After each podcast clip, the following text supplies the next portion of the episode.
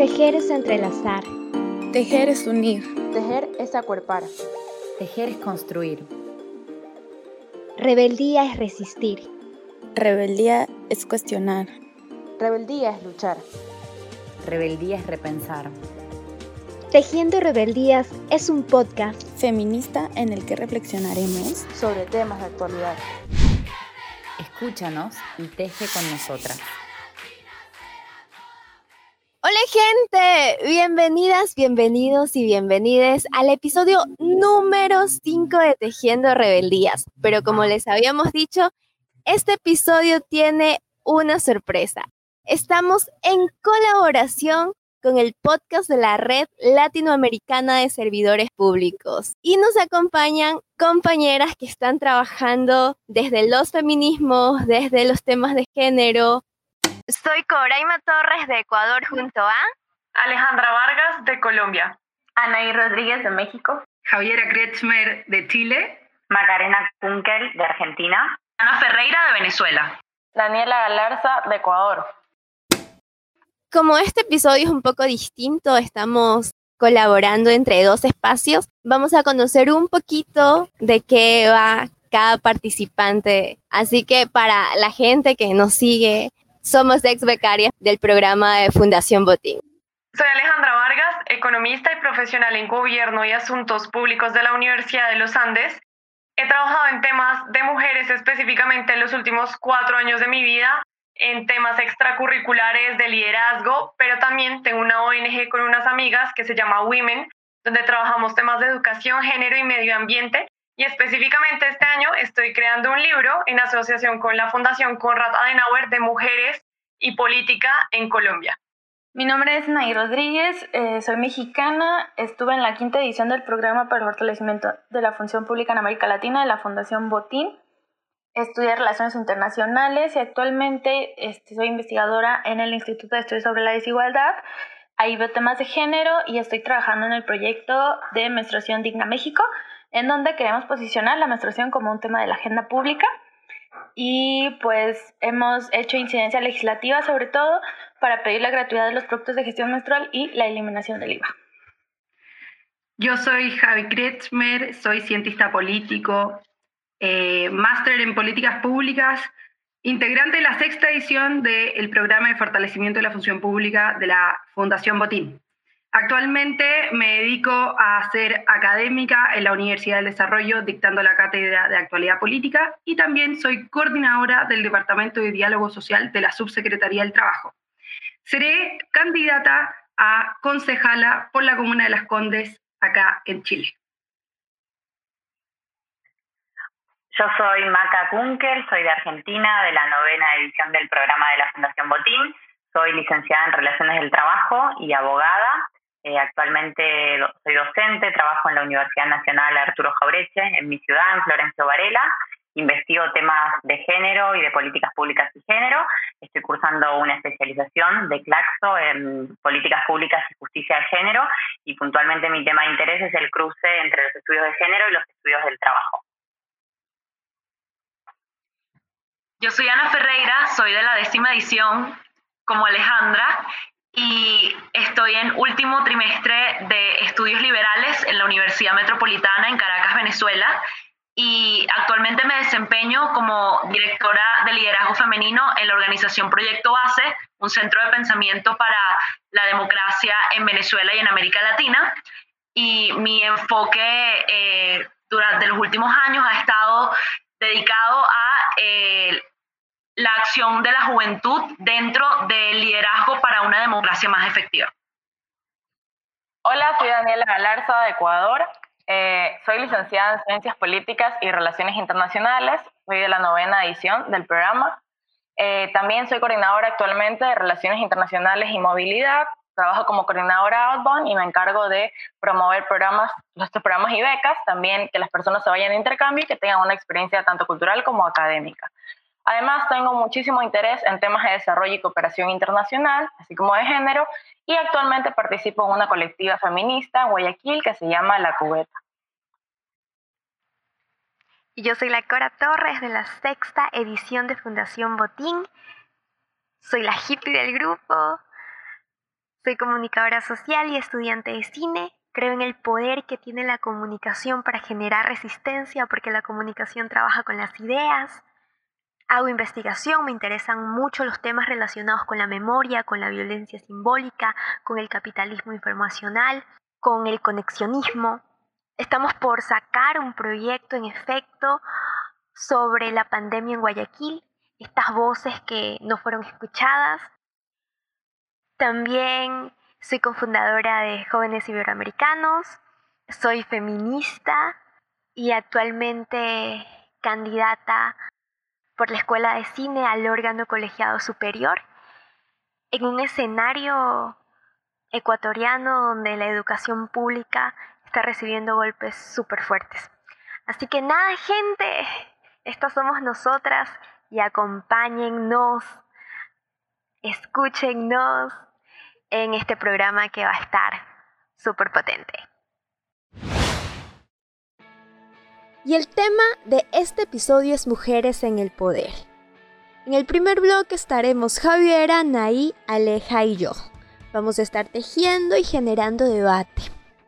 El tema que nos sienta acá es las mujeres en la toma de decisiones. Y esto en un escenario latinoamericano que siempre habla de equidad, pero que muchas veces parecería ser un tema de politiquería y toma la agenda de género como un membrete. La lucha desde los movimientos feministas ha sido histórico.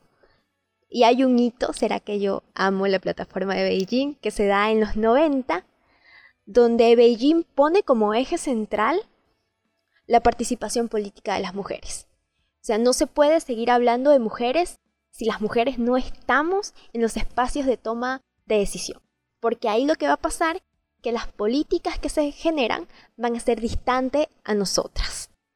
La plataforma de Beijing genera monitoreos sobre porcentajes de las mujeres en los distintos espacios de toma de decisión, en los distintos espacios políticos. Así que, que creo que es como importante hacer este antecedente. Y aquí les quiero lanzar la primera pregunta, que es, pese a que ya tenemos marcos jurídicos, que tenemos instrumentos internacionales, que tenemos un movimiento feminista que habla mucho del tema de la representatividad, sobre todo entre paréntesis que no todas las mujeres nos representan, pero esto que ya está en, la, en el debate público. Entonces, ¿cómo ha sido la representación política de las mujeres en sus países?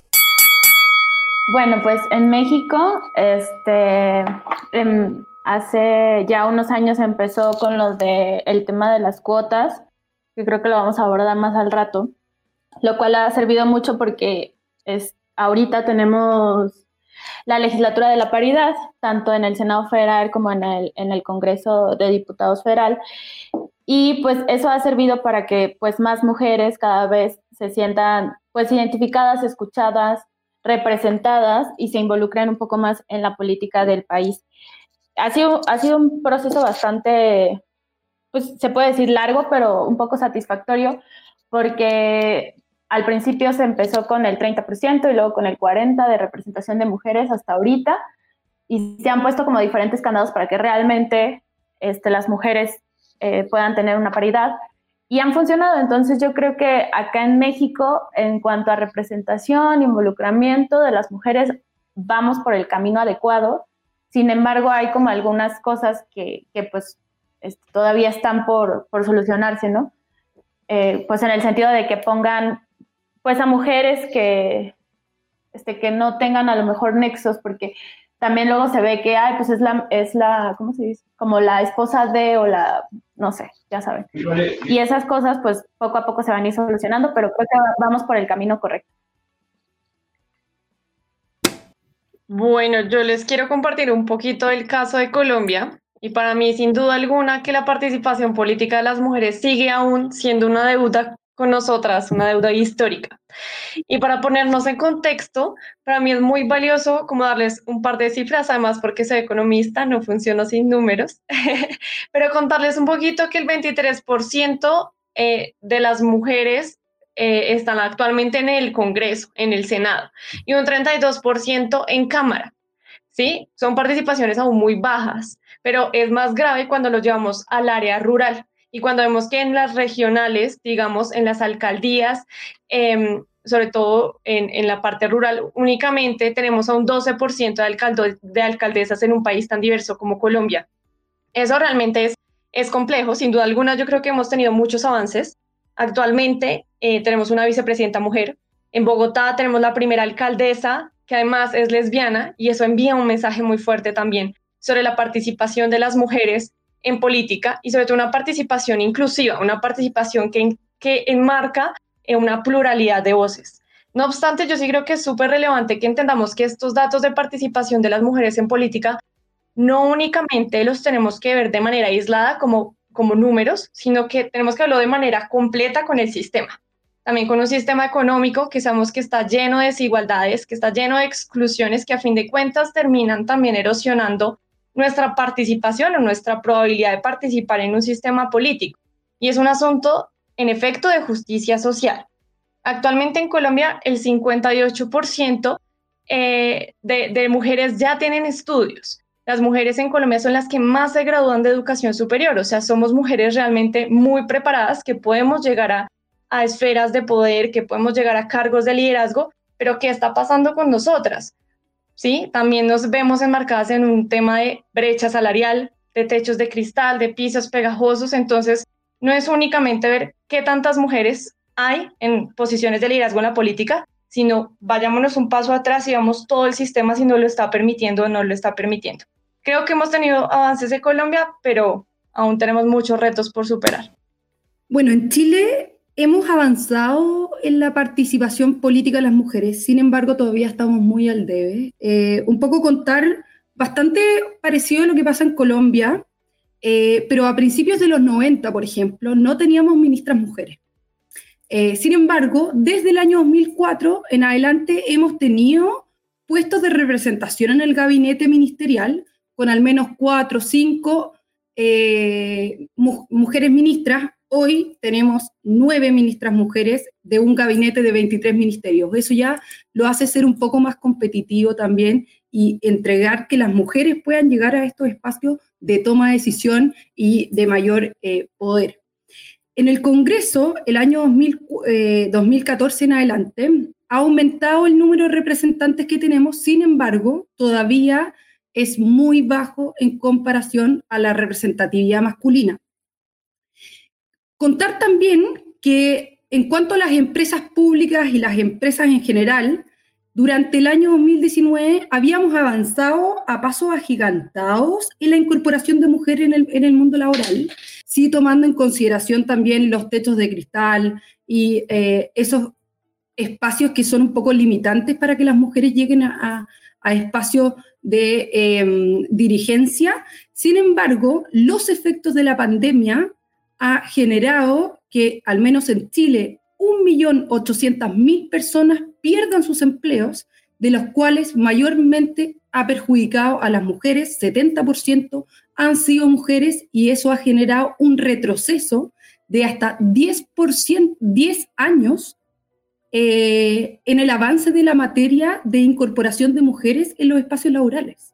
Entonces, finalmente, por lo anterior, creo que es súper importante desde la política chilena que la política pública de incorporación de las mujeres, tanto en el mercado laboral como en los espacios de toma de decisión de poder político, sean realmente efectivos y que se valore a las mujeres con meritocracia y no que se les castigue por su condición de maternidad, porque finalmente la condición de maternidad eh, limita mucho a que las mujeres pueden llegar a estos espacios.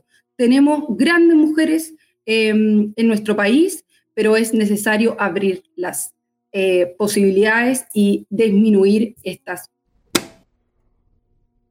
Para comentarles un poco la situación de Ecuador, aquí hay una ley de paridad que no se cumple para nada. De hecho, se está atravesando un proceso ante la Corte Constitucional para pedir que muchos gobiernos locales tengan como segunda autoridad a una mujer. Comentaré unos datos. De 221 municipios, solo el 8% están liderados por mujeres. Y de 23 gobiernos provinciales, solo hay 5 liderados por mujeres. Esto evidencia el grave, esto evidencia el grave problema de representatividad que tenemos. Y esto lo quiero conectar con algo, con la meritocracia. La meritocracia es un privilegio de clase. Siempre que se habla de, de género o de cuotas, se dice que estén las mejores personas. Y cuando se habla de las mejores personas, hay una conexión con el mérito. Pero hay que estar conscientes que no todas las personas arrancamos del mismo lugar. Y aquí se generan otros procesos de desigualdades, porque obviamente a cargos por meritocracia empiezan a acceder personas que han tenido privilegios de clase. Y esto hace que muchas veces en los puestos de decisión estén mujeres que tampoco es que nos representen mucho. Caso Ecuador, María Paula Romo, ministra de Gobierno, que en el paro nacional del 2019 tomó decisiones en contra de las mismas mujeres. Y algo similar se está repitiendo en el proceso de elecciones presidenciales que vamos a atravesar. Vemos caras de mujeres, obviamente, no todas las caras de mujeres. De hecho, que las caras de mujeres son minoritarias, pero las que vemos, en muchas de las que vemos, responden a las élites, responden a unas agendas que están construidas desde un espacio de poder. Y aquí creo que hay que, pensar que, que el concepto de meritocracia hay que romperlo y hay que pensar en nuevos conceptos menos eurocéntricos desde el conocimiento, ¿no? Porque hay otras formas de conocer, hay otras formas de estar preparados y preparadas que van más allá de los títulos académicos. Y, esto hay que pensarlo, y hay que pensarlo en esta estructura de, en esta estructura que el sistema capitalista nos, nos enfrenta, que son estructuras totalmente desiguales. Ahora conecto esto con una pregunta. ¿Ustedes están de acuerdo en las leyes de paridad? Yo estoy totalmente de acuerdo con, que existan estas cuotas de, género, que son acciones afirmativas. Yo creo que no podemos hablar de meritocracia en un sistema tanto capitalista como patriarcal, porque no estamos medidas de la misma manera. Y justamente creo que estas, estas, estas cuestiones de paridad y las cuotas nos ayudan como a lograr la, igualdad material entre hombres y mujeres para compensar o remediar toda la situación de desventaja o discriminación que hemos vivido a lo largo de los años.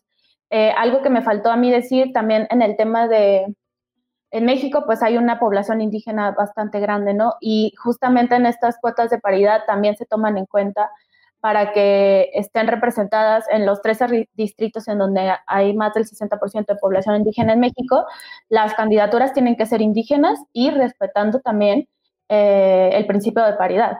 Entonces, eh, yo la verdad creo que es un, las cuotas de género son un gran impulso y, no quiere decir que seamos menos capaces ni nada, pero simplemente que a veces las, las puertas se nos han cerrado nada más por nuestra condición de ser mujeres y esto es un abrir las puertas. Y esto es un van a llegar, van a estar ahí y claro que, que, importa la, representación. Y solamente quiero decir de lo que dijeron en el, en el anterior, entiendo que, que traigan al tema, me parece que fue Ale, el tema de, que las mujeres están preparadas porque van a la, porque tienen educación, ¿no? Yo creo que no necesariamente todas tienen que tener educación. O sea, el estar preparadas no tiene que ver con los estudios. Hay muchas maneras de, prepararse, hay muchas maneras de adquirir conocimiento y desgraciadamente, más en nuestros países, sabemos entre las desigualdades que nos atraviesan, que son un montón, también está la desigualdad de poder acceder a la educación. Eh, yo creo que las que estamos aquí somos muy privilegiadas porque tenemos un título de licenciatura o estamos por conseguirlo y pues no todas las personas llegan a tener eso. Inicio respondiendo un poco a tu comentario y tienes toda la razón. Yo creo que Em, digamos que el hecho de que estemos preparadas o no en ciertos niveles académicos no exige o no nos limita para ocupar posiciones de liderazgo, sin embargo, sí es una señal, es una señal que estamos teniendo en el sistema y es una señal de que somos, pues en el caso de Colombia, 58% mujeres. Em, que están dentro del censo electoral, ¿cierto? Que pueden votar y que al tener de pronto un nivel de estudio superior, piensa que pueden acceder a estos mecanismos de participación y lo pueden hacer de manera más consciente en un país donde tenemos niveles de corrupción altísimos y que potencialmente eso puede eh, llevar a, pensar en una pues una causalidad de que podemos disminuir estos niveles, de que podemos hacerlo con mayor transparencia, con mejor regulación y demás. En cuanto al tema de, cuotas, eh, pues yo estoy de acuerdo parcialmente. Digamos que en un primer momento estoy de acuerdo, estas medidas en efecto alteran la configuración de los escenarios políticos y logran de manera muy rápida abrir espacios para las mujeres. Sin embargo, ¿cómo los vamos a sostener en el tiempo? Cómo vamos a convertir esta ley de cuotas o, estos mecanismos en acciones positivas que realmente sean sostenibles, que sean duraderas, que emitan un mensaje de que no debemos estar allí únicamente por cumplir un número, únicamente por estar, sino que también representamos, también tenemos voz, tenemos ideas, damos nuestra concepción de progreso a través de este mecanismo político para contarles un datico de Colombia, únicamente hasta las elecciones de marzo de 2014, que fueron elecciones legislativas, logramos por primera vez cumplir con el mínimo de cuotas de tener el 30% eh, de mujeres. Eso es muy reciente y eso nos ha implicado también un reto para que posteriormente podamos, em, pues no bajarnos de acá, sino aumentar, pero también hacerlo de manera consciente, ¿no? De que las mujeres que lleguen a representarnos en efecto estén poniendo allí nuestros intereses, que en efecto estén poniendo en la agenda pública pues mecanismos, eh, bien sea políticos o de política pública a nivel más técnico, más estructural, para que las mujeres podamos eh, llegar a esta, igualdad, que es lo que nos soñamos, y pues como lo hemos hablado, mujeres eh, con toda la interseccionalidad posible, ¿no? No únicamente mujeres blancas de ciudades capitales, sino todo lo que nos atraviesa como ser mujeres. Yo ahí eh, un poco eh, concuerdo con las chicas, eh, pero en ciertas cosas solamente. Yo le doy corta vida a las cuotas. Creo que las cuotas son importantes en un comienzo para nivelar el espacio de decisión política. Sin embargo, creo que una vez que se logre ese objetivo, las cuotas deberían desaparecer. Tenemos, al menos en Chile, el año 2014 se instauró por primera vez la ley de cuotas en las elecciones de representantes del Congreso, lo que estableció que al menos el 40% debían ser candidatas mujeres, ¿ya? Pero si ustedes ven a nivel nacional, solamente se inscribió un 41% de los candidatos y candidatas que se inscribieron eran, eran mujeres. Y solamente de todas esas mujeres, el 21% ganó. Hoy tenemos en la Cámara de Diputados y Diputadas en Chile solo el 21% de mujeres ocupando los escaños. Entonces, finalmente, aquí el llamado es a los partidos políticos a decir, ¿cuándo vamos a poner a mujeres que sean meritocráticas, pero también competitivas y no cumplir solamente con un número? Porque finalmente cumplir con un número de la cuota es un acto simbólico, pero lo que nosotros finalmente necesitamos es que esas mujeres que tengan interés por el servicio público, que sean personas buenas, preparadas, estén ocupando los espacios de representación de la ciudadanía. A la vez también, el año 2019 se aprobó la ley que obliga a las empresas públicas a tener al menos el 30% de sus directorios conformados por mujeres, lo que impone y permite también que las mujeres lleguen a espacios de toma de decisión dirigencial, cuestión que antes eh, estaba en su mayoritario conformada por, por hombres. Y eso también nos ha permitido que las mujeres estén en estos espacios, pero ya vemos, según la intervención anterior, que por efectos de la pandemia muchas mujeres han perdido sus empleos y también estos espacios. Eh, una última cosa, eh, este domingo, mañana, el día 25 de octubre, vamos a tener un plebiscito por la nueva constitución chilena. En el caso que ganara la prueba y la convención constitucional, que es el órgano que redactará la nueva constitución en Chile, tendrá asegurada la paridad de género. Tanto de entrada, es decir, que las listas deben presentar igual número de hombres e igual número de mujeres en candidatos y candidatas, y también de salida. ¿Qué significa esto? El sexo que quede subrepresentado no puede superar en más de un cupo al sexo sobre representado. Entonces eso significa que al, al, menos vamos a tener 77 de 155 mujeres sentadas redactando la nueva constitución. Entonces finalmente esto es una iniciativa que ha sido única en el mundo, que muestra un hito como los principales propulsores de la guía de género, de la paridad de género, de la igualdad entre hombres y mujeres, en el cual, por supuesto, a mí me tiene muy contenta y muy orgullosa del país que vamos a construir en los próximos 50 años. Yo solo quiero agregar una cosa rapidísimo. Yo no creo que las mujeres estén por estar. Y te voy a poner un ejemplo que justamente pasó esta semana y que hasta ha sido muy emocionante para mí y ha sido porque es un proyecto que traemos. El martes pasado, a la madrugada, se discutió el paquete fiscal en México. Nosotras metimos a través de una diputada una propuesta para que justamente se eliminara el 10% del IVA a los productos de gestión menstrual. ¿Sabes? Lo, o sea, lo que pasó fue que las legisladoras se unieron. Y para mí, el hecho de verlas ahí a todas juntas, no importando el partido político, este, no importando que eran las dos de la madrugada, metiendo las reservas, eh, sustentando el porqué, etcétera, para mí eso es lo fuerte de la paridad porque quiere decir que las mujeres van a llegar ahí, van a estar, van a escucharnos y van a poder llevar nuestras peticiones como ciudadanas a un lugar que antes estaba lleno de puros hombres y que en su vida hubieran pensado, por ejemplo, es quitar este 16% de los productos de gestión menstrual. ¿Por qué? Porque pues no menstruan y para ellos es invisible. Entonces, no creo que las mujeres estén por estar y pues voy a insistir mucho con que no podemos hablar de meritocracia porque no empezamos del mismo piso. O sea, no podemos ser meritocráticos, no podemos hablar de meritocracia entre hombres y mujeres porque no, o sea, no, no nos dan las mismas condiciones. Yo voy a hacer una, una, muy chica a Anaí. Eh, cuando hablo de meritocracia, me refiero a que sean personas que hayan escalado por los medios y, por, y, por, y, que sean personas que realmente se merezcan, se merezcan ese cupo, ¿ya? Porque pasa con, lo, con, con las cuotas, no sé si ustedes están de acuerdo o no, es que se genera una discusión de decir por qué hay que darle este cupo a la persona que quizás no salió la más votada, pero solamente por el hecho de ser hombre o mujer. Finalmente, también aparece una segunda discusión que tiene que ver con los sistemas electorales, con los espacios de democracia, es decir, los mayoritarios o no, em, pero cuando me refiero a meritocracia, sean personas, si bien entendemos que hay mayores dificultades en las mujeres, eh, también hay que darle espacio para que las personas que realmente lleguen sean personas competentes al cargo. Esa es mi principal eh, atención sobre la referencia a meritocracia. Yo no, yo no veo que las cuotas se vayan a eliminar aquí súper cerca. Las cuotas se eliminarían en un escenario donde la igualdad de género se haya conseguido.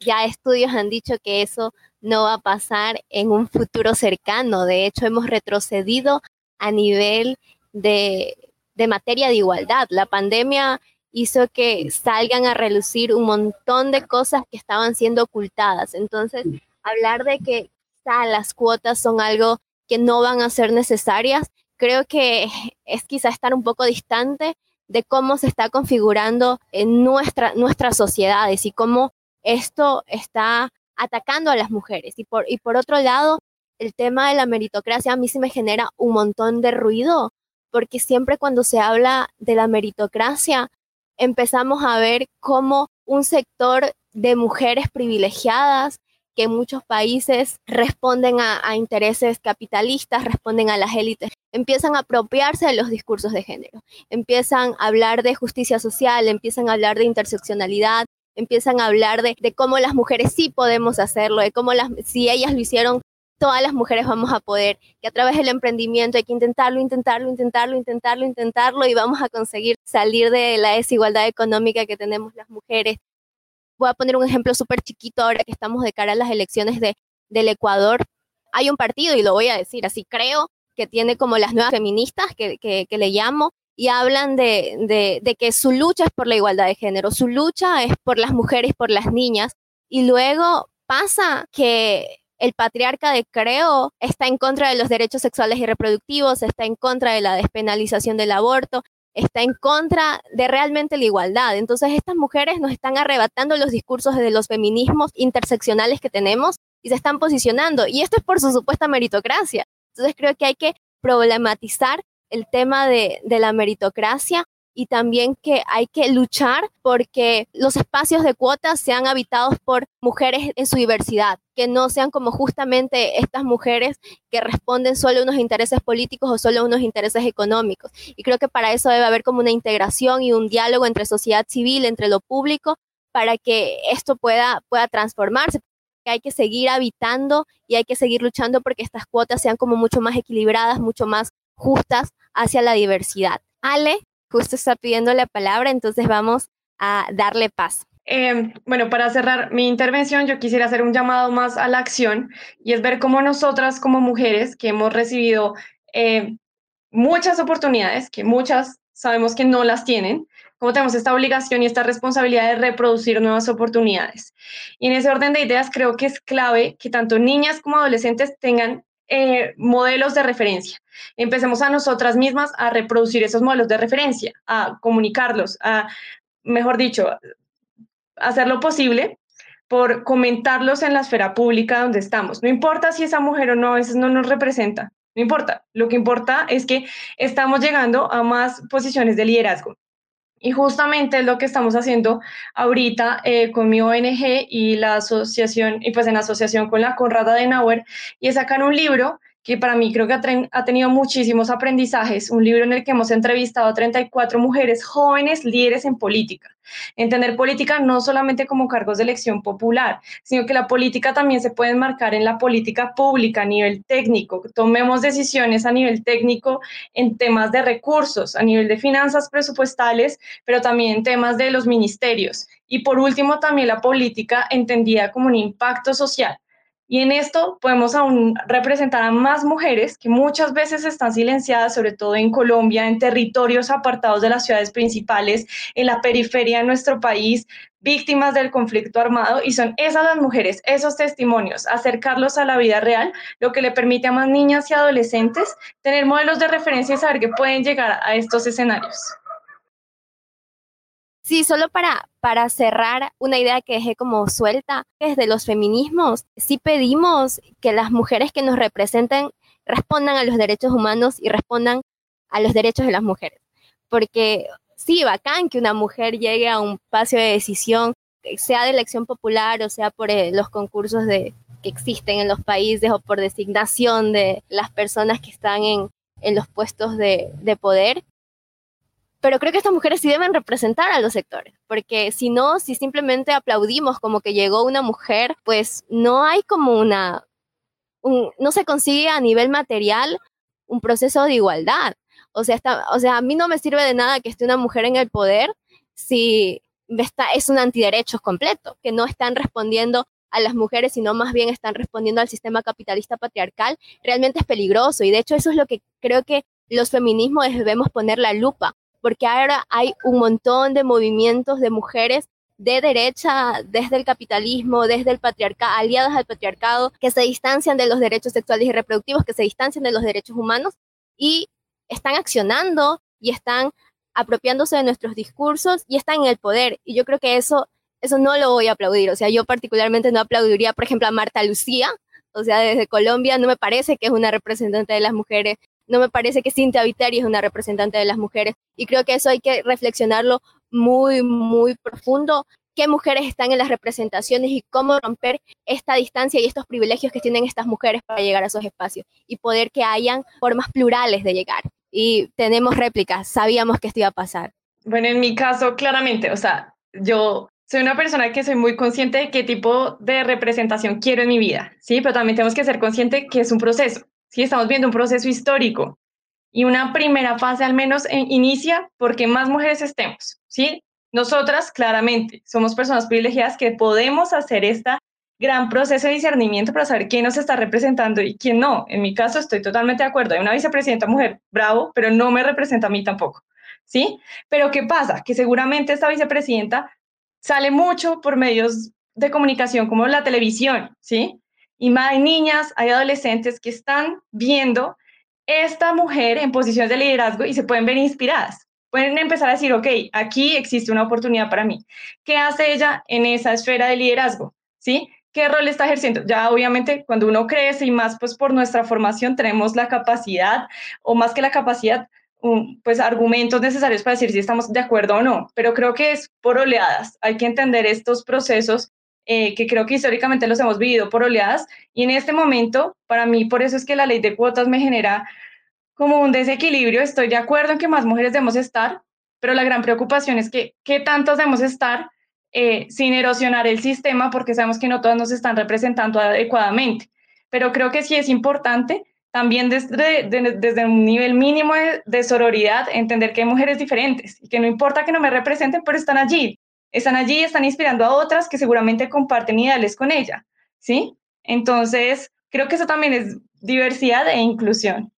Bueno, yo también me gustaría hacer eh, hincapié en algo. Eh, creo que aquí un poco la intervención de Cori es siempre decir que la derecha, que el capitalismo, o sea, habemos muchas personas, muchas mujeres de derecha que no necesariamente estamos en contra de los derechos reproductivos, no necesariamente. Entonces, a ver, dejemos, no, no, no caigamos en, la generalización, decir es que las mujeres capitalistas, el neoliberalismo, o sea, de verdad creo que eso es una discusión que es un poco eh, tradicional de los dinosaurios políticos. O sea, nosotros somos las nuevas generaciones eh, que venimos en una lucha em, de hacer que las mujeres podamos entrar en espacios de poder.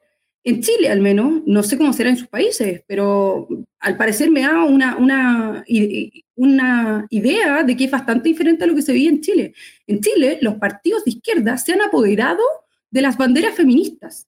Y nosotros, desde el Partido Liberal, el cual yo milito, que somos de una coalición de centro-derecha, eh, hemos salido en protesta de decir que los derechos de las mujeres no son bandera de ellos, son bandera de todos y cada una de las mujeres de Chile. Ellas quizás sí tienen más representantes que la derecha en los espacios de, por ejemplo, en el Congreso, pero eso no quita de que las mujeres tengamos diversas em, mecanismos de diversidad. O sea, también eso le entrega mayor valor a que las mujeres podamos desde nuestra propia experiencia, em, por ejemplo, transversalmente condenar eh, las violaciones, las agresiones a las mujeres eh, y, todo lo que tiene que ver con la violencia de género, pero de ahí a em, generalizar un poco a una coalición política u otra, creo que em, no debería ser algo que encasille, porque finalmente eh, para eso yo no estaría por qué tener que integrarme en esta conversación solamente de ser ideológicamente de una vereda diferente a la de, a la de Cori, por ejemplo. Sí, yo creo que es sumamente importante también poder reflexionar quizá cómo se construyen los feminismos desde los distintos sectores. Y aquí sí, sin como señalar a los partidos de derecha, sino más bien lo que se ha evidenciado aquí. Por ejemplo, Javi habla mucho de la meritocracia hablan mucho desde las mujeres que pueden llegar desde unas formas a los espacios de decisión. Y creo que eso también es problemático porque cuando hablamos de, de eso, muchas veces le estamos quitando la posibilidad a muchas mujeres que históricamente no han tenido las oportunidades que hemos tenido nosotras para llegar a esos espacios. Entonces, por ejemplo, ahí me genera mucho ruido y lo hablo desde los partidos de derecha, tanto conservadores como los liberales, porque claro, los partidos en ocasiones de derecha que están mucho más acercados al liberalismo, obviamente eh, están de acuerdo con los derechos sexuales y reproductivos, eh, pero también hay una distancia ahí, cómo construyen eh, los lugares de tomas de decisiones. Y la mayoría de veces estos lugares de toma de decisiones los construyen a través de la meritocracia. Y esta meritocracia está muy distante de los distintos sectores sociales y de cómo los distintos sectores sociales y las mujeres específicamente han tenido los recursos y las herramientas para poder llegar a esos espacios de decisión. Entonces ahí se genera otra brecha de desigualdad. Entonces por eso yo sí tengo como cierta distancia cómo la derecha está manejando los discursos feministas y los discursos de género. Entonces va más por ahí. Por eso para mí, y es una posición ética y es una posición de militancia política, de que el capitalismo, el patriarcado el colonialismo, son tres sistemas de opresión que se están articulando, que están dialogando y que de una manera directa se visibilizan en los cuerpos y en las acciones de las mujeres. Claro, aquí me van a decir también está, están otros sectores como eh, las comunidades indígenas, la, las nacionalidades indígenas, la población afro y, sí, también son grupos históricamente excluidos, pero bueno, en este podcast nos estamos enfocando en las mujeres, entonces por eso menciono como, como siempre el tema de, de las mujeres. Y eso me parece que hay que discutirlo, que hay que ponerlo en la mesa y no, no que exterminemos a los partidos de derecha o algo así, no, sino que lo podamos dialogar y que lo podamos poner en la mesa y que le pueda decir a Javi, Javi, me parece que muchas veces el liberalismo invisibiliza a los sectores históricamente excluidos a través de la meritocracia. Creo que eso es vital, que lo pongamos en, en discusión, que lo pongamos en la mesa y que generemos construcciones a través del diálogo. Entonces, eso a veces suena extremista, pero no, solo, que siempre mis discursos van de acuerdo a la militancia y de acuerdo también un poco a la experiencia que, que tengo también en territorio. Y ahora le quería dar el paso a mi querida amiga de marchas, de plantones, Daniela, que va a conducir el segundo bloque de este programa. Hola, hola, hola. Eh, ¿Cómo están? Muchísimas gracias por habernos escuchado. Muy, muy importantes las intervenciones de cada una de nuestras compañeras. Eh, bueno, a continuación vamos a continuar con esta segunda parte del bloque y eh, para esto me gustaría mencionar y una definición antes de entrar a las preguntas de debate es cuál es esta definición de violencia política, ¿no? Entonces, la Organización de Estados Americanos define la violencia política contra las mujeres como cualquier acción, conducta u omisión realizada de forma directa o a través de terceros que basada en su género cause daño o sufrimiento a una o varias mujeres y que tenga por objeto o por resultado menoscabar o anular el reconocimiento, goce o ejercicio de sus derechos políticos. La violencia política contra las mujeres puede incluir, entre otras, violencia física, sexual, psicológica, moral, económica o simbólica. Y bueno, para continuar, eh, me gustaría con, poder preguntarles a mis compañeras que si creen que existen barreras, discriminaciones o desigualdades para las mujeres que se quieren dedicar a la función pública. Muchas gracias Dani, muchas gracias a las compañeras por compartir este bloque. Bueno, yo creo que sin lugar a dudas, tanto en Argentina como me permito decir en toda la región y quizás en el mundo, existen muchísimas barreras. Yo adjudico esas barreras a cuestiones estructurales, históricas, de la desigualdad entre los distintos géneros. Quizás a diferencia un poco de, las intervenciones del primer bloque, yo me posiciono más en una idea de transfeminismo popular, en el sentido de que no creo que existan solo dos géneros, sino muchos géneros más, y me parece que eh, el transfeminismo lo que busca un poco es visibilizar eso, que no somos solamente las mujeres eh, cis heterosexuales, digamos, o cisgénero las que estamos oprimidas, sino que también hay otros géneros oprimidos. Y a mí me parece que eh, estas desigualdades estructurales que, vivimos las mujeres y las diversidades sexuales imposibilitan o dificultan o generan algunas eh, discriminaciones cuando queremos participar en política, en la función pública o cuando queremos llegar a lugares de, de, poder en general, que también pueden ser en el sector público o en el sector, quiero decir, en el tercer sector o en el sector privado. Eh, en lo personal, me parece que un, ámbito en el que es muy evidente que sean estas desigualdades y que luego se reproducen cuando queremos participar y ocupar lugares de poder, es la desigualdad que vivimos hacia en el ámbito doméstico, ¿no? hacia el interior de nuestras casas. Eh, el hecho de que seamos mayoritariamente las mujeres las que nos dedicamos a las tareas de cuidado, las que criamos, a niñas, las que nos hacemos cargo del cuidado de personas mayores y demás, me parece que, que dificulta en muchos casos porque además eso termina replicando y reproduciéndose en estereotipos de género y roles de género que hacen que públicamente se piense más a las mujeres hacia adentro de su casa, ¿no? Esa idea pre segunda ola del feminismo en la que se hablaba de el hombre a la plaza, la mujer en la casa, y creo que eso en menor medida y con distintos grados de problematización y de avances que desde ya hemos ido consiguiendo, se sigue reproduciendo. Entonces, cuando se ve a una mujer en política, en muchos casos es, ¿y quién está cuidando a sus hijas? ¿O ¿y quién es su esposo? ¿O por qué llegó ahí? ¿Tiene una pareja que es poderosa? Y este tipo de cuestiones son las que me parece que dificultan, sí, definitivamente, eh, la participación de las mujeres en lugares de poder. Sí, también eh, un poco mm, eh, relacionado a lo que dice Maca, hacer un poco contar la, experiencia de Chile, que yo creo que también eh, debe ser un, eh, diagnóstico en toda la región, es que, por ejemplo, cuando uno es candidato o candidata, tiene que, de alguna manera, financiar la campaña. Y mayormente los que financian son grandes empresarios o incluso personas voluntarias que, que se adhieren a las campañas, qué sé yo. Eh, pero siempre son los hombres los que obtienen más recursos eh, para financiar las campañas y no las mujeres.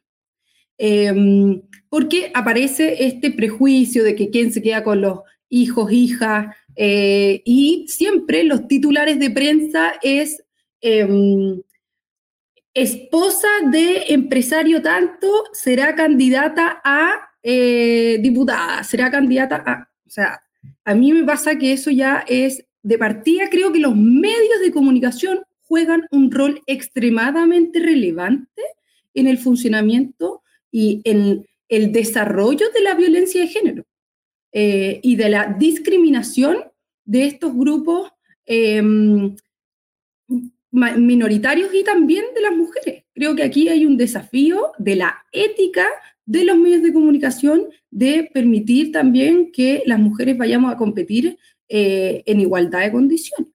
Em, esa es una, primera cosa. Eh, creo también que eh, el rol que tiene el Estado de otorgarle herramientas y diferentes programas a esas eh, mujeres que quieren llegar a espacios eh, que muchas veces no tienen apoyo de redes eh, con quien dejar a sus hijos, hijas, en el caso que fuesen madres, porque aquí pongámoslo desde la condición de que puede que no tengan familia o como puede que sí.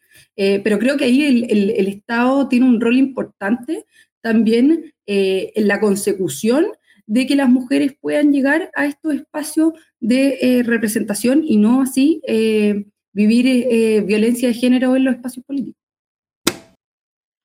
Sí, por mi parte, totalmente. Creo que sería erróneo decir que no existen barreras, discriminación y desigualdades. Las tres cosas van muy de la mano y les comento un poco cuál es la situación en Venezuela, sobre todo porque es algo que va muy relacionado a la cultura. Cuando hablan de que el techo es de cristal es porque realmente es de cristal, porque hay una barrera que parece imperceptible, pero que cuando te das cuenta que existe, te das cuenta de realmente cuál es el origen de muchas desigualdades. En Venezuela, la distribución familiar gira mucho alrededor de la madre. Creo que en Latinoamérica en general eh, esto es una, un comportamiento que se repite por temas de marginación y pobreza, eh, madres solteras con muchos hijos. Esa es la distribución familiar preponderante, al menos en Venezuela. Eh, por eso se habla de una sociedad matricentral, pero hablar de una sociedad matricentral es diferente a hablar de una sociedad feminista, porque estás hablando de que la madre ejerce roles de liderazgo dentro de su rol como madre, dentro de su rol como miembro de la sociedad en conjunción con otras madres, pero esto no necesariamente quiere decir que esté teniendo voz y voto sobre lo que sucede en su comunidad y en su entorno. Entonces, hablar de una sociedad matricentral y de mujeres participando en comunidades, en distintas organizaciones, eso no es suficiente como para decir que existe representación femenina real. Y ahí me voy a cómo es que se percibe la representación desde ya desde los ámbitos de em, los partidos políticos. Es sencillo ejercer liderazgo en una organización comunitaria y estudiantil. Perfecto, nadie te está diciendo como mujer que no participes. Y cuando participas, encuentras un espacio dentro de donde organizacionalmente puedes ejercer ciertos roles.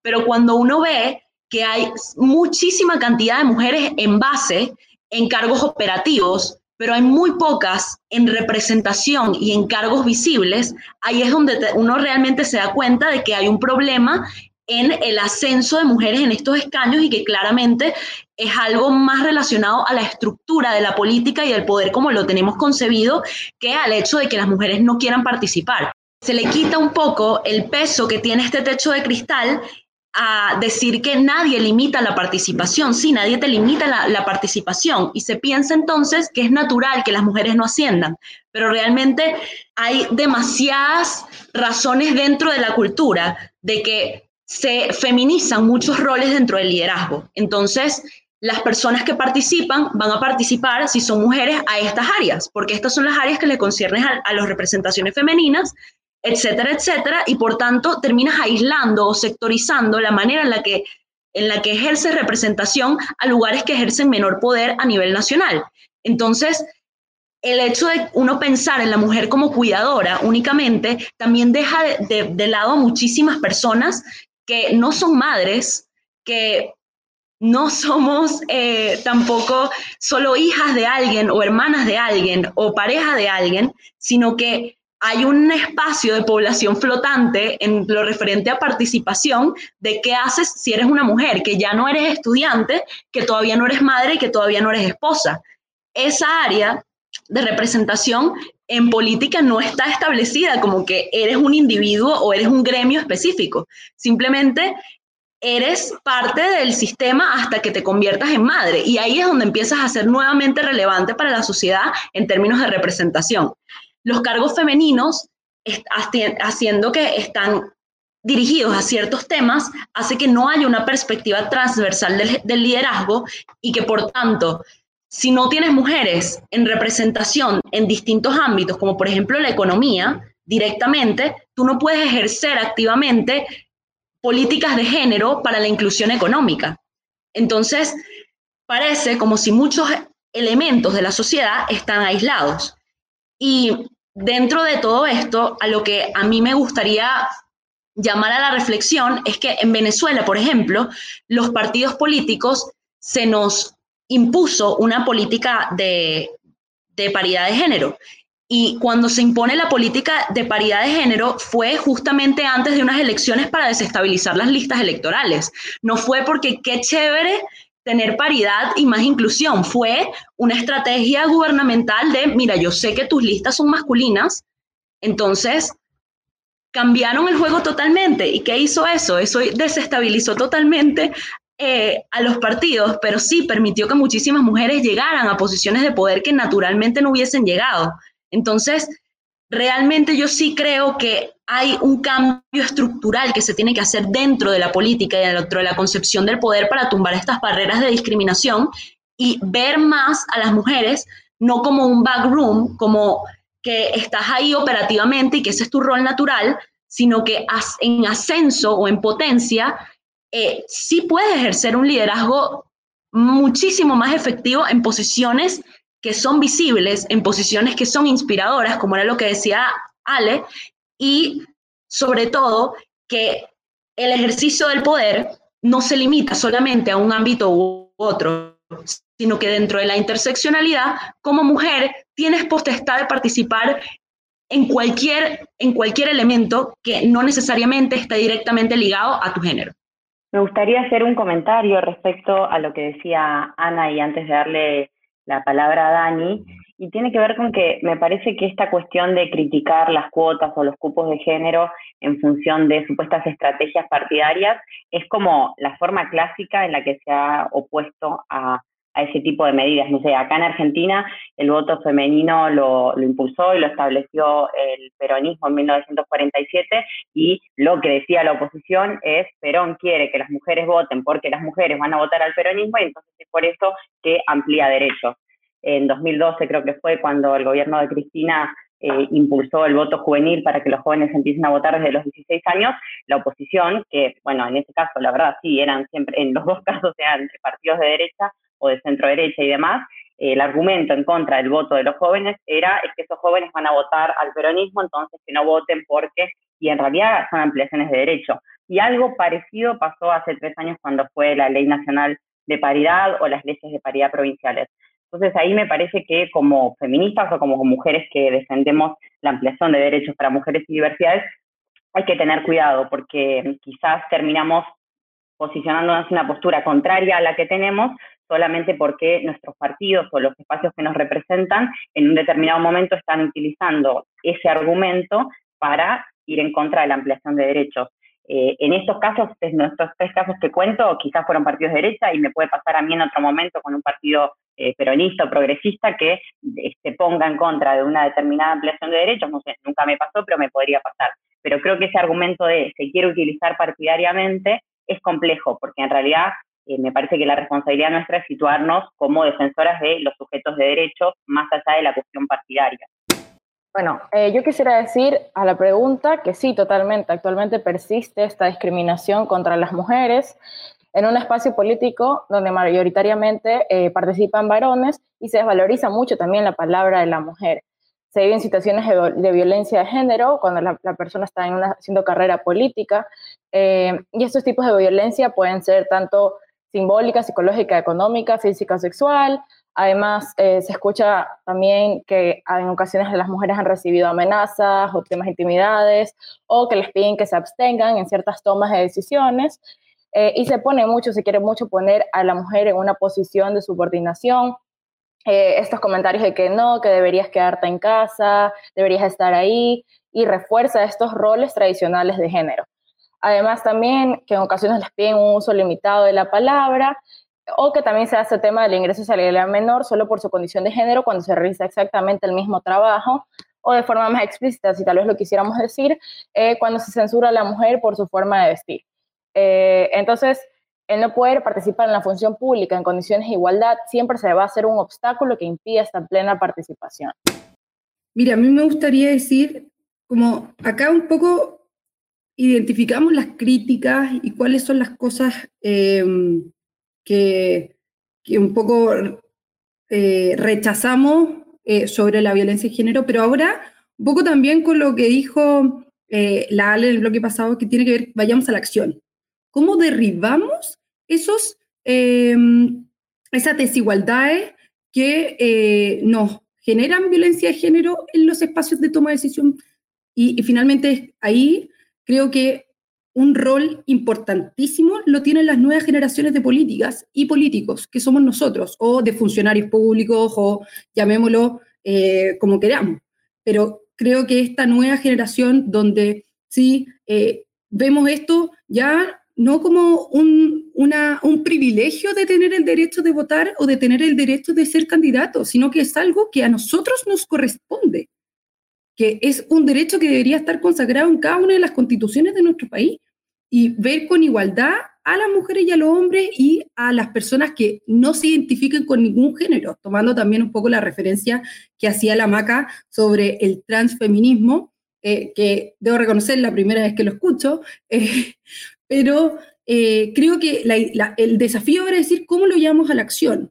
Em, y, y, esto también puede ser como decir, ya, salgamos a defender y apoyar a esos eh, candidatas eh, o candidatos de, grupos minoritarios LTGB más, eh, para que puedan llegar a estos espacios y de que en sí nuestras redes también puedan apoyar y, y podamos hacer este cambio generacional que finalmente nos consagre como no un privilegio de extensión de nuestros derechos, sino que lo que a nosotros verdaderamente nos corresponde. Entonces creo que ahora el desafío que tenemos eh, y yo también, por supuesto, lo tengo en tres meses más, porque voy a ser candidata, eh, de poner a las mujeres em, como mi principal bandera de lucha. Creo que las mujeres, sobre todo los temas de independencia económica, somos muy violentadas. Em, en Chile eh, vivimos todavía muchas casas el machismo, en donde las mujeres son mantenidas por una persona extra, puede ser su esposo, su pareja, qué sé yo. Y eso sí, le eh, coarta en sus libertades. Entonces yo al menos eh, soy de esa acción de ir a competir y de que todas y todos los que me quieren apoyar se sumen con esta bandera de género para que todas y todas podamos cambiar eh, al menos la, la, realidad de Chile en cuanto a la discriminación a las mujeres. A mí me gustaría agregar que respondiendo un poquito a lo que estaba diciendo Maca, que a lo que me refería mencionando el tema de, de, que ese fue el contexto de la paridad dentro de mi país, es que me hubiese encantado que hubiese sido un debate de paridad sobre la mujer, en vez de que el debate se centrase en ideologías o en partidos, etcétera. Por eso totalmente de acuerdo con lo que hablaban antes sobre que trasciende la izquierda y la derecha, sino que simplemente es una, es, una lucha que incluye absolutamente todo y efectivamente 50% de la población. La razón por la que traigo a colación la forma es porque me parece que ese debate en mi país siempre ha sido la mujer como accesorio político, no la mujer como ente político. Siempre es, se utiliza la lucha feminista para, se eh, legisla o se modifica para. Nunca es realmente satisfaciendo la, necesidad de ampliar derechos o de incluir más mujeres. Y dentro de esto, por ejemplo, está el hecho de que, y aquí concuerdo muchísimo con Ale, cuando hablaba de, que hay que ver realmente qué, es, qué está detrás de muchas de nuestras políticas de paridad, porque en Estados Unidos puedes decir que cantidad sí se refiere directamente a poder dentro de un espacio, pero nuestros congresos nuestras asambleas funcionan de una manera totalmente diferente. Mujeres que sus partidos no les dan suficiente, por ejemplo, apoyo económico o no tienen eh, mecanismos de financiamiento como para poder llevar a cabo políticas, es una posición totalmente en desventaja, así estén ocupando el mismo asiento. Entonces, lo que, lo que realmente yo critico es la visión de mujer como accesorio político, como no es que la mujer es un ente, sino que yo legislo, o ahí entra mucho el tema del mansplaining, yo legislo, hago o acciono en función de que lo que pase con las mujeres me beneficie a mí. Y eso pasa tanto en gobierno como en oposición en Venezuela. Y es algo que a mí realmente me indigna mucho porque retrasa la lucha real del feminismo dentro de Latinoamérica. Muy interesante escucharlas a las compañeras de bloque.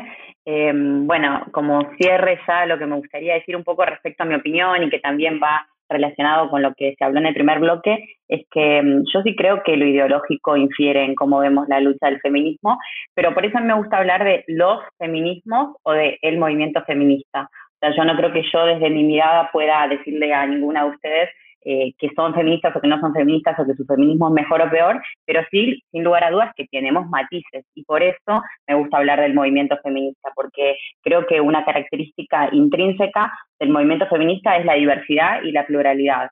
Y para ser tolerantes y para fortalecer la lucha de nuestro movimiento y todo, hay que empezar por aceptarlo es lógico que muchas cosas no nos vamos a poner a poder poner de acuerdo y me parece que eso es interesante.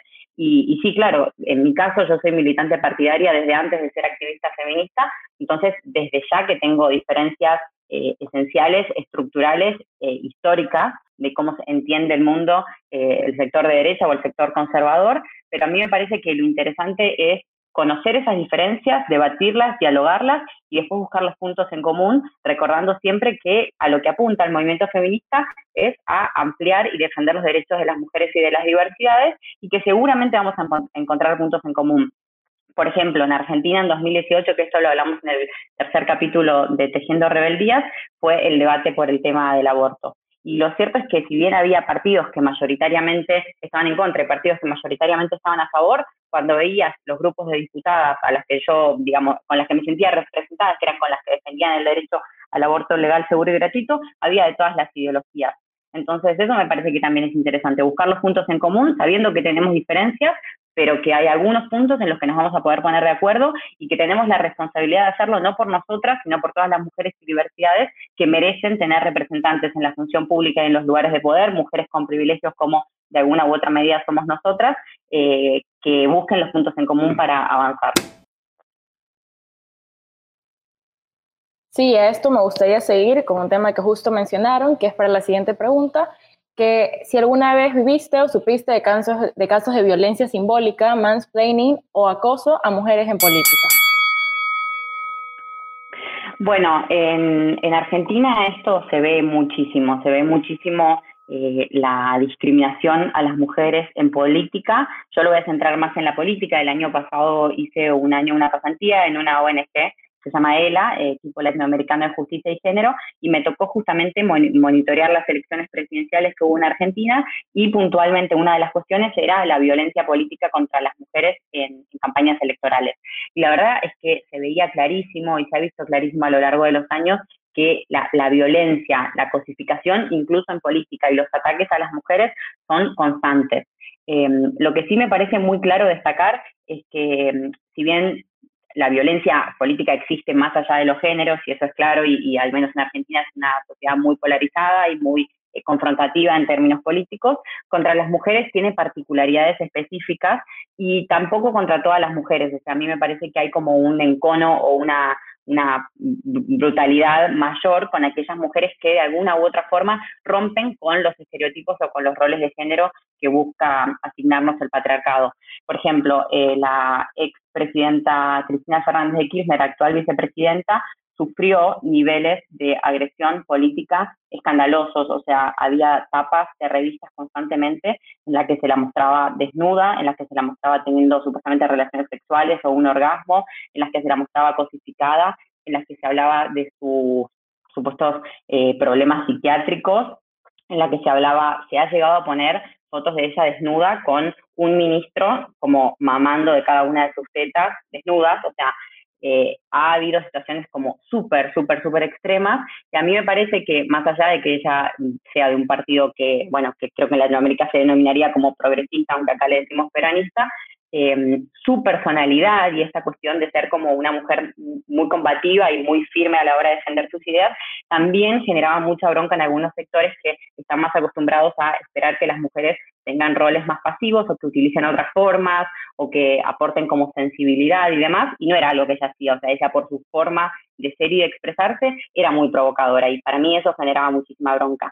Y en la actualidad no solo lo vemos con ella, sino también vemos que hay una, una especial eh, bronca, digamos, con las mujeres diputadas o senadoras o intendentas o lo que sea, que han defendido el derecho al aborto, como que eso, ese debate fue muy reciente en Argentina y entonces sigue siendo como divide agua.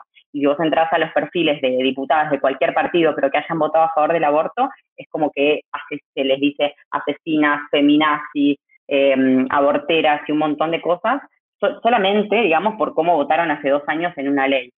Y creo que el ejemplo paradigmático de violencia política contra las mujeres actualmente en Argentina es Ofelia Fernández, que quizás les suene porque es la legisladora más joven de Latinoamérica, es legisladora por la ciudad de Buenos Aires, o sea que es algo como parecido a una concejala, pero en la ciudad eh, capital del país y la verdad es que a ella se, la, también se la persigue mucho por, por, estar a favor del aborto, por tener ideas progresistas, y también hay algo que me parece que no pasa con los varones en general en la política, que tiene que ver mucho con eh, fijarse en su cuerpo, ¿no? Y criticarlas o hacer comentarios en las redes sociales por su cuerpo. Y de nuevo, esto es algo que atraviesa a mujeres en el poder de, de, cualquiera de los tres sectores y de cualquier ideología y de cualquier clase social y todo. Como pensar que simplemente porque alguien es público, porque una mujer es pública y se expone, hay derecho a hablar de su cuerpo y a criticarlo por su cuerpo. Bueno, em, un poco lo que cuenta Maca es una realidad que también la vemos en Chile, pero yo quiero contar un episodio eh, que por supuesto yo lo veo con absoluto rechazo. Eh, fue un episodio que ocurrió a finales del 2017.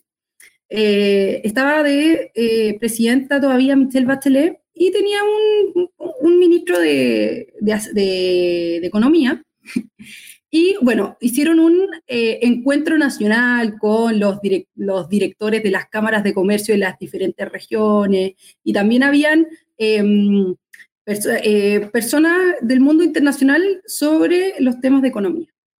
Y no encontraron nada mejor eh, como hacerlo como un chiste que regalarle una, una muñeca inflable al ministro y decirle, ministro, esto es lo que usted tiene que hacer con la economía, lo mismo que una mujer, lo tiene que estimular. Y vieran el quilombo que se armó, porque se, se armó un atado que incluso salieron luego con declaraciones públicas. Y ¿saben quién finalmente le dio su merecido a esa actividad repudiable? Fueron las redes sociales. Todos los jóvenes y, mujeres que nos sumamos a un poco la funa por redes sociales. Yo no soy muy, muy amiga de la funa, pero sí de demostrar por redes sociales, porque finalmente la gente se está informando por redes sociales. Entonces, fue un poco hacer el llamado por eh, estos mecanismos tecnológicos de decir, nosotros no estamos de acuerdo con este tipo de actividad, con la violencia de género y de cosificar con una eh, muñeca inflable, eh, haciendo referencia a que las mujeres hay que estimularlas y qué sé yo en el acto sexual. Fue una verdadera, mm, fue una semana bien con harto eh, discusión política sobre eso. Finalmente, el ministro, eh, junto con la ministra eh, de la Mujer y de Género, salieron a dar disculpas públicas, que nunca fue la intención esa, y que obviamente se iba a evitar que esta, esta situación no sucediera nunca más. Ese fue un hito que finalmente marcó también decir, hay personas que están en espacios de poder, pero que igual se burlan y se mofan eh, de las características de las mujeres. Por lo anterior, em, creo que ahí también, eh, de parte de los usos de la tecnología, también pudimos darle una mirada de que nosotros, si bien eh, quizás no hay mucha participación política de los jóvenes, sí estamos al tanto de lo que hacen los políticos. Entonces, creo que ahí también pudimos dar nuestra mm, nuestra vuelta de tuerca eh, con el fin de repudiar esa actividad.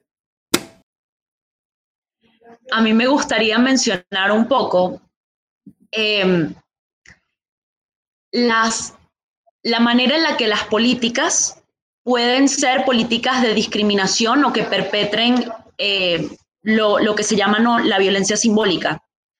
Eh, como les comentaba antes, lo que he visto en mi entorno desde desde siempre ha sido que absolutamente todo, cuando habla de mujer, tiene que hablar de madre, tiene que hablar de cuidado.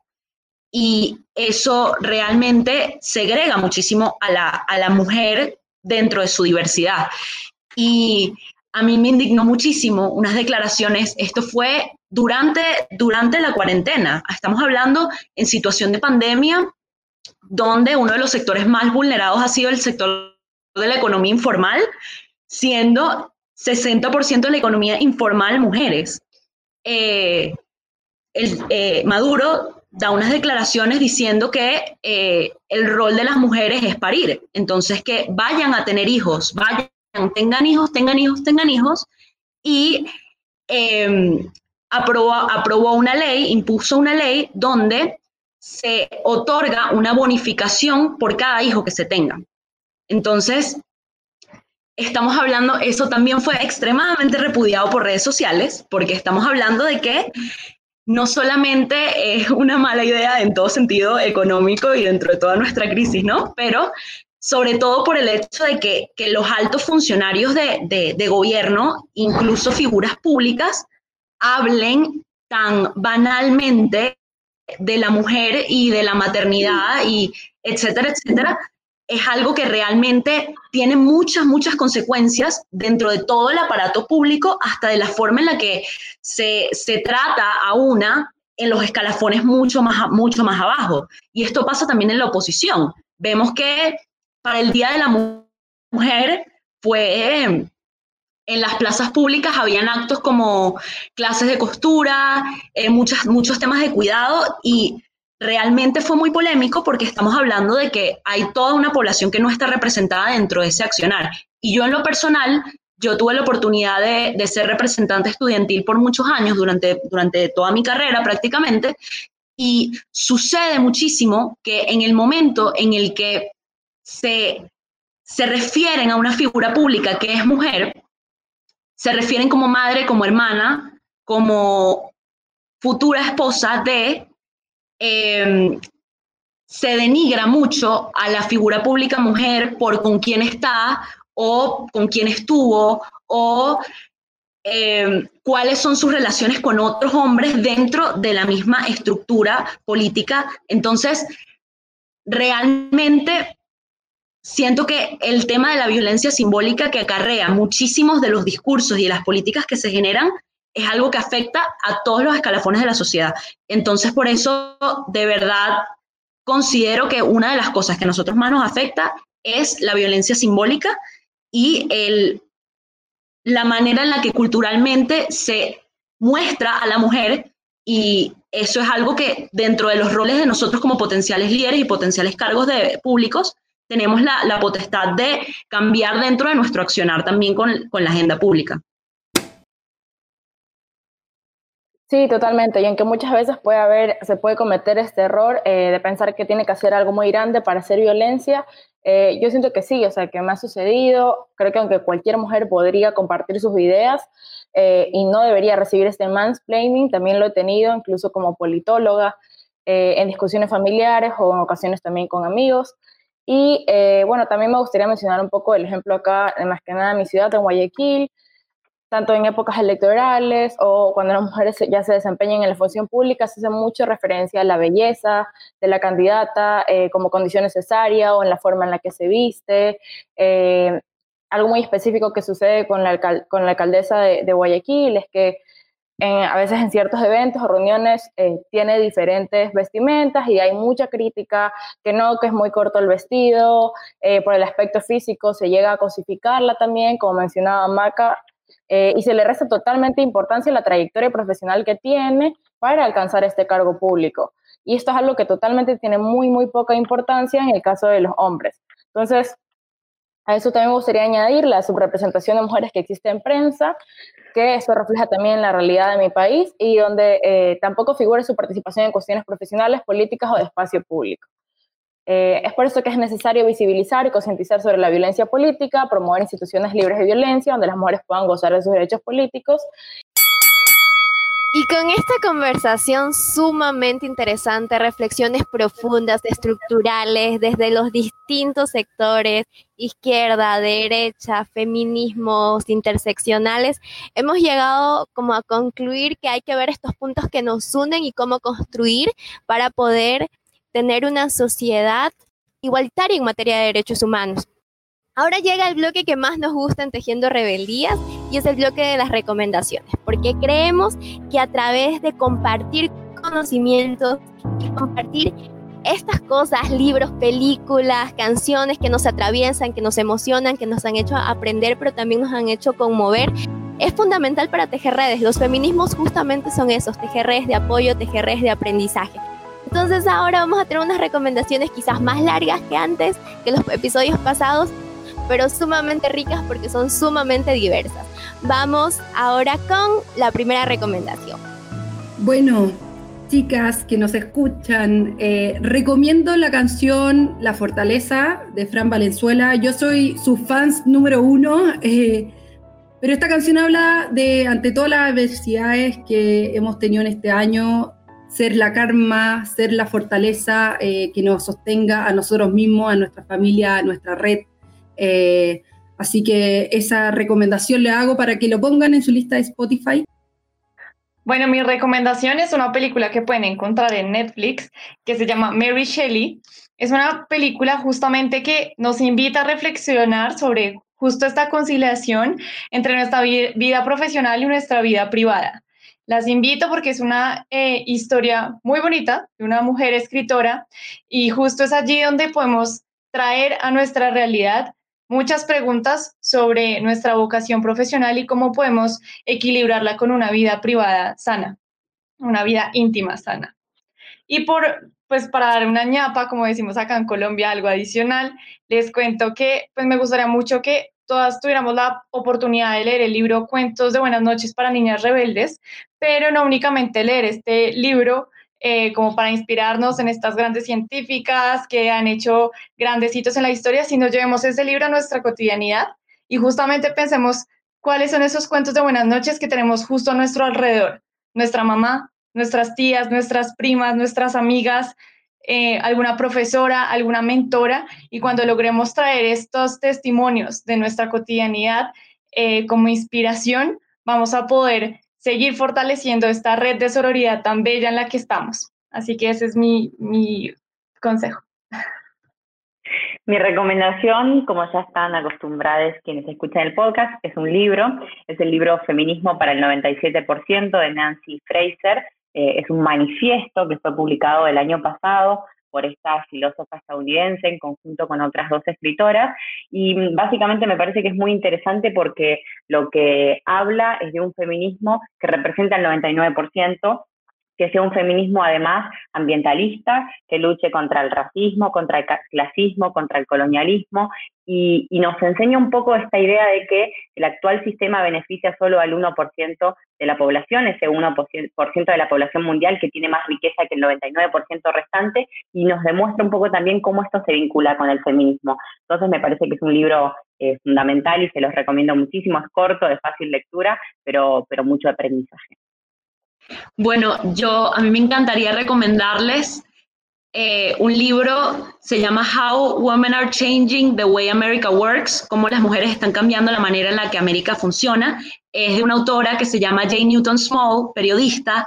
Es fantástico, el libro lo hemos estado discutiendo en unas sesiones de, de el círculo, un espacio que llamamos donde hay muchísima gente latinoamericana, miembros de la red, etcétera y habla básicamente de cómo no necesariamente el primer paso tiene que ser esperar que haya cantidad de mujeres en espacios, sino que lo más importante es mejorar la calidad de la participación de las mujeres que ya ocupan espacios y esto se hace a través de las reuniones, a través de generar masa crítica, a través de darse cuenta de que existen problemáticas, compartirlas y hacer algo al respecto. A mí en verdad me fascinó y realmente también me suscribo muchísimo al libro que recomendó Maca. Bueno, a mí me gustaría hacer una recomendación eh, sobre un escrito que encontré al estar buscando información sobre temas de violencia política en el país. Se llama Estudio de Violencia Política contra las Mujeres en el Ecuador. Es hecho por ONU Mujeres y creo que me pareció bastante interesante porque habla de los diferentes tipos de violencia, desde las instituciones estatales, eh, la baja participación de mujeres en política y también intenta buscar propuestas de cómo fortalecer eh, y cómo poder eh, mejorar esto, ¿no? La necesidad de visibilizar, evidenciar y denunciar temas de violencia política y bueno, me pareció que tenía información muy, muy importante y se los recomiendo para conocer un poco más de la realidad de Ecuador. Luego de esas recomendaciones sumamente interesantes, viene la recomendación cinematográfica como es costumbre de mi lado y les quiero recomendar el cine de Lucrecia Martel. Creo que es un cine que justamente habla desde estas opresiones del capitalismo, opresiones sistémicas, pero también de eh, las opresiones patriarcales y construye mujeres bastante distintas a lo que estamos acostumbradas en el cine clásico. Les podría recomendar La Mujer sin Cabeza, que es una peli que habla también como de la memoria de Argentina en la intertextualidad del guion y también La Ciénaga, que es mi peli favorita de cómo, cómo, cómo se construye esta idea de, de los marginados y de las marginadas del sistema. Y algo para cerrar que les quiero recomendar, el cine de, Claire Denis, es una cineasta francesa que habla de, de, los tres sistemas de opresión, entonces me parece que es buenaza poder aproximarnos a ellas y estoy súper de acuerdo con Maca y con todas las recomendaciones que hicieron porque es sumamente importante poder educar desde los feminismos, creo que es fundamental. Yo quería agradecer muchísimo, la verdad estoy muy contenta de que hayamos podido generar este espacio de diálogo, desde ya a mis compañeras de Tejiendo Rebeldías, al podcast de la Red Latinoamericana, pero especialmente a Ana, a Javiera y a Alejandra por eh, abrirse, por acercarse, por sumarse a, esta propuesta, por dar sus miradas. Me parece que, que la diversidad y la pluralidad que hubo en este podcast es lo que buscábamos, así que les agradezco muchísimo. Y con esta buena vibra llegamos al final del quinto episodio. Nos estamos escuchando en 15 días. Queremos que sigas tejiendo rebelías con nosotras. Porque las luchas se sienten, se viven, se sueñan y se tejen de manera conjunta.